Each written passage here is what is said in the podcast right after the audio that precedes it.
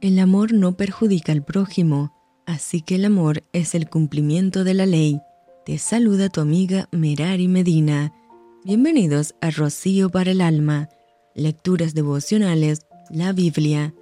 Segunda de Reyes, capítulo 10.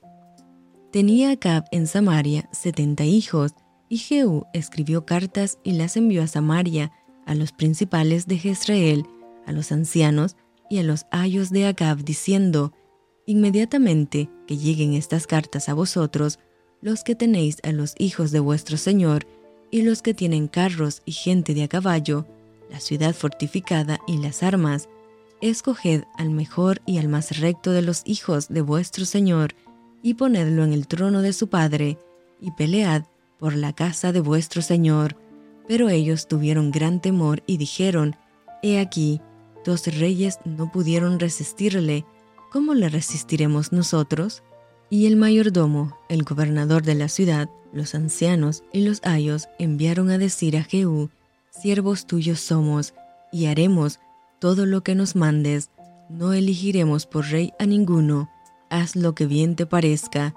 Él entonces les escribió la segunda vez diciendo, Si sois míos y queréis obedecerme, tomad las cabezas de los hijos varones de vuestro Señor, y venid a mí mañana a esta hora a Jezreel, y los hijos del rey, setenta varones, estaban con los principales de la ciudad que los criaban.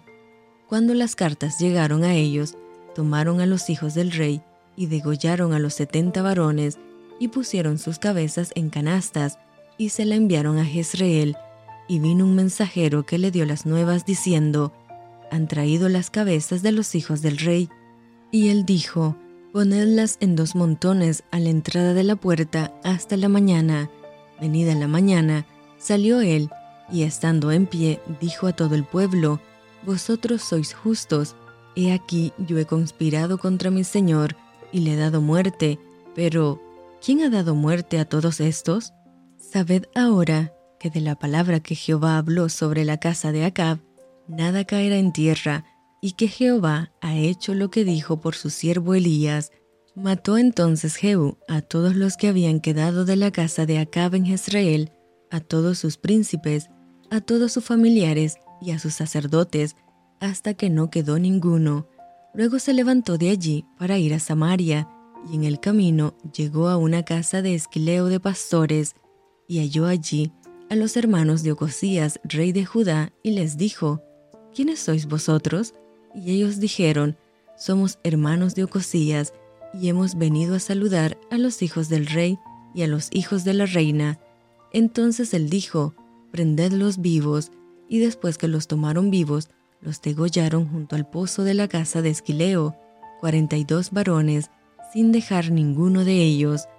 Yéndose luego de allí, se encontró con Jonadab, hijo de Recab, y después que lo hubo saludado le dijo, ¿Es recto tu corazón como el mío es recto con el tuyo? Y Jonadab dijo, Lo es, pues que lo es, dame la mano. Y él le dio la mano, luego lo hizo subir consigo en el carro, y le dijo, Ven conmigo y verás mi celo por Jehová. Lo pusieron pues en su carro. Luego que Jehú hubo llegado a Samaria, mató a todos los que habían quedado de Acab en Samaria, hasta exterminarlos, conforme a la palabra de Jehová que había hablado por Elías. Después reunió Jehú a todo el pueblo y les dijo, Acab sirvió poco a Baal, mas Jehú lo servirá mucho. Llamadme pues luego a todos los profetas de Baal, a todos sus siervos y a todos sus sacerdotes, que no falte uno, porque tengo un gran sacrificio para Baal, cualquiera que faltare no vivirá. Esto hacía Jehú con astucia, para exterminar a los que honraban a Baal.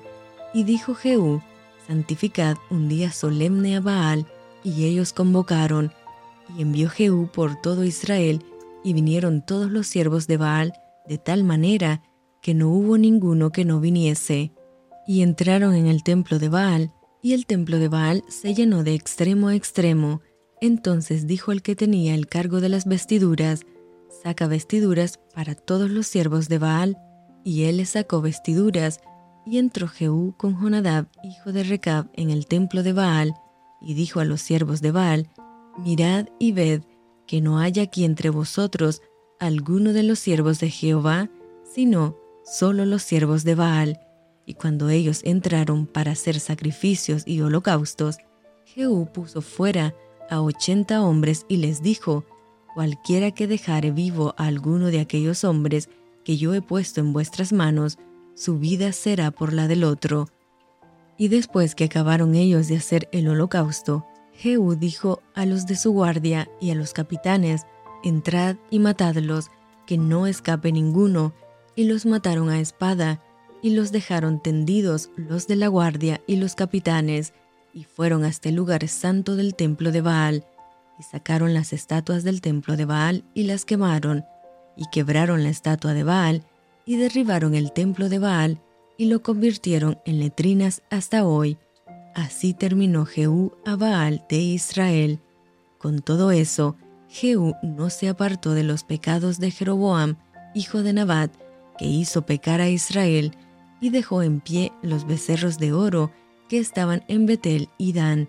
Y Jehová dijo a Jehú, por cuanto has hecho bien ejecutando lo recto delante de mis ojos, e hiciste a la casa de Acab conforme a todo lo que estaba en mi corazón, tus hijos se sentarán sobre el trono de Israel hasta la cuarta generación.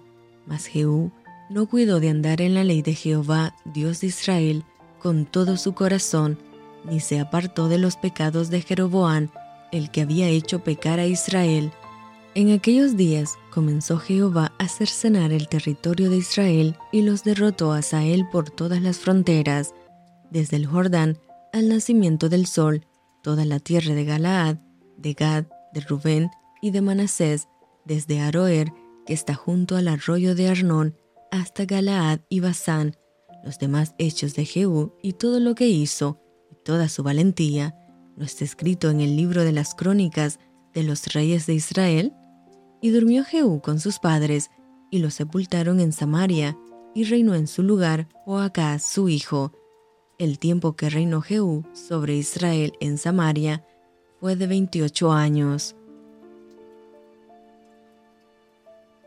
Y esto fue Rocío para el alma. Te envío con mucho cariño, fuertes abrazos tototes y lluvia de bendiciones.